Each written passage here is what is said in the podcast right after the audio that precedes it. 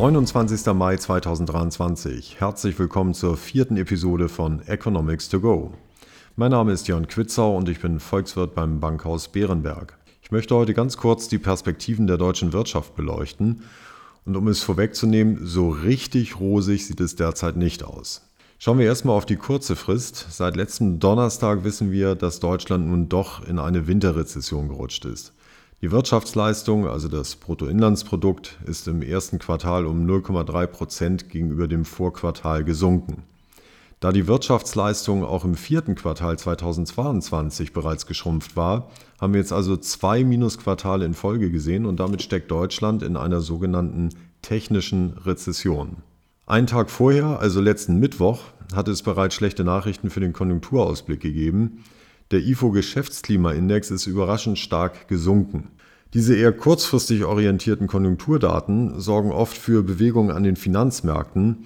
Trotzdem sollte man sie nicht überbewerten. Der IFO-Index kann schon mal einen Monat sinken, ohne dass daraus gleich ein völlig neues Konjunkturbild entsteht. Vor dieser negativen Überraschung im Mai war der IFO-Index sechsmal in Folge gestiegen. Und ein negatives Quartalsergebnis beim Bruttoinlandsprodukt ist nun auch nicht automatisch ein konjunktureller Beinbruch. Nicht selten wird das, was in einem Quartal an Nachfrage fehlte, schon im nächsten oder im übernächsten Quartal zum Teil wieder aufgeholt. Schauen wir also über diese kurzfristigen Konjunkturdaten hinaus. Ähm, die langfristige Weichenstellung ist für den Wohlstand eines Landes ohnehin viel bedeutender als Monats- und Quartalsergebnisse. Aber auch für die lange Frist sieht es momentan leider nicht rosig aus. Das Wachstumspotenzial wird in den nächsten Jahren sinken.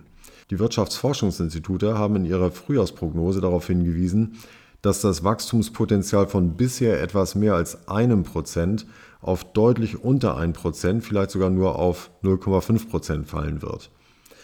Dieses Wachstumspotenzial gibt an, wie stark eine Wirtschaft mit den gegebenen Produktionskapazitäten wächst wenn konjunkturelle Schwankungen ausgeblendet werden.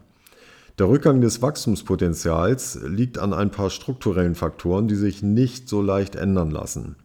Am wichtigsten ist der Rückgang des Arbeitsvolumens. Hier ist der Trend zur Teilzeitbeschäftigung zu nennen, aber insbesondere der bevorstehende Renteneintritt der Babyboomer-Jahrgänge. Beides zusammen wird zu einer verschärften Arbeitskräfteknappheit führen. Trotz dieser sagen wir mal, eingetrübten Aussichten verbreitet die Regierung Optimismus. Der Bundeskanzler hat vor einigen Wochen wegen des ökologischen Umbaus der Wirtschaft sogar ein neues Wirtschaftswunder in Aussicht gestellt, also Wachstumsraten wie in der Nachkriegszeit. Das waren in den 50er Jahren im Durchschnitt gut 8% Wachstum äh, pro Jahr, in den 60er Jahren immerhin noch fast 4,5%.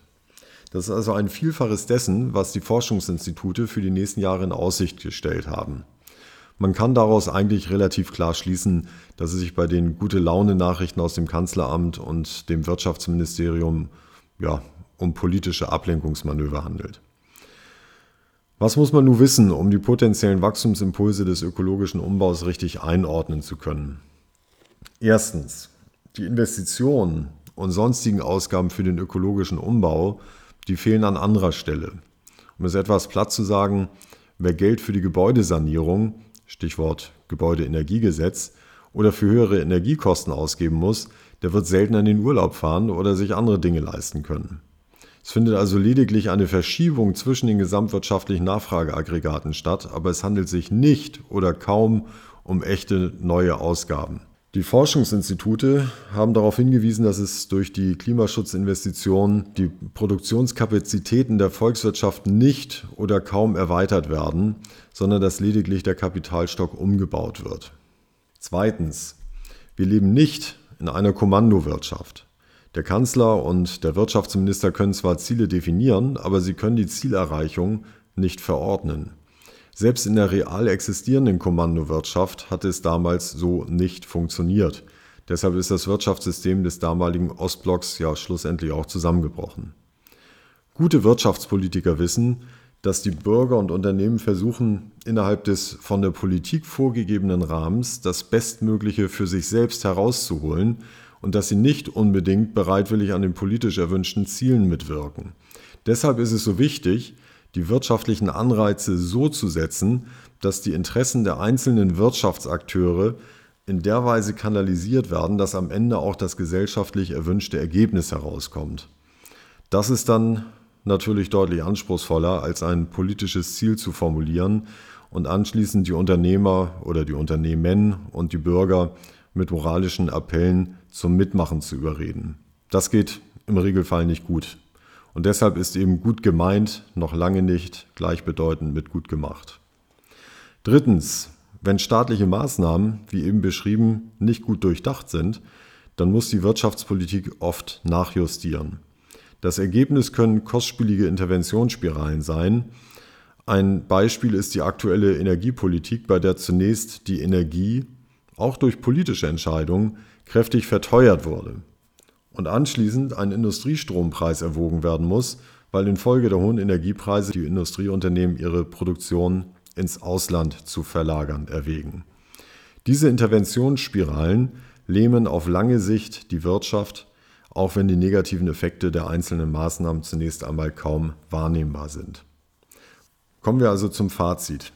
Die deutsche Wirtschaft steht vor einer ungewissen Zukunft. Die Ungewissheiten resultieren natürlich aus der angespannten geopolitischen Lage, aus den geoökonomischen Unwägbarkeiten und aus der hohen Inflation und der damit verbundenen geldpolitischen Straffung. Aber die Wirtschaftspolitik trägt einen gehörigen Teil zu den Ungewissheiten und zur Verunsicherung bei. Deshalb ist zu hoffen, dass die Wirtschaftspolitik wieder Bodenhaftung bekommt und durch erratische Maßnahmen nicht noch weitere Unsicherheit verursacht. Die Wirtschaftspolitik hat es also in der Hand, ob in den kommenden Jahren wenigstens das bescheidene Wirtschaftspotenzial gehoben werden kann oder ob selbst das nicht gelingt.